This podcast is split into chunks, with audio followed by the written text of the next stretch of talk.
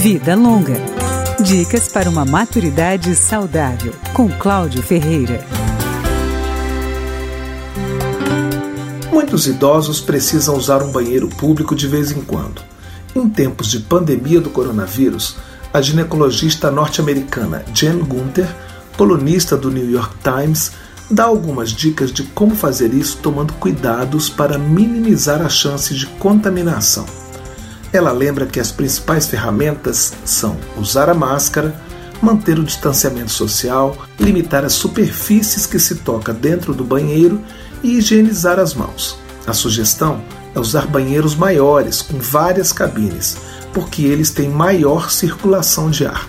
Se alguém sair de uma cabine ou de um banheiro individual, a médica aconselha que o próximo espere pelo menos 60 segundos antes de entrar, principalmente se observar que a tampa do vaso sanitário está aberta. Ela pede que todos fechem a tampa antes de dar descarga, pensando na peça como uma espécie de máscara para o banheiro. Outro conselho é sobre a secagem das mãos após a higiene. Podem ser usadas toalhas de papel ou secadores automáticos. Só não vale enxugar com toalhas de mão compartilhadas e reutilizáveis. Mais uma dica é sair do banheiro coletivo imediatamente após a higienização das mãos, evitando principalmente ficar conversando naquele ambiente. E se precisar abrir uma porta para sair, é recomendável higienizar as mãos novamente logo depois.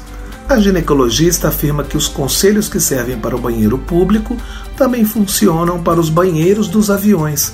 Ela argumenta que em um voo longo, eles podem ficar muito tempo sem ser limpos, são apertados e uma turbulência pode provocar borrifos de água ou de urina.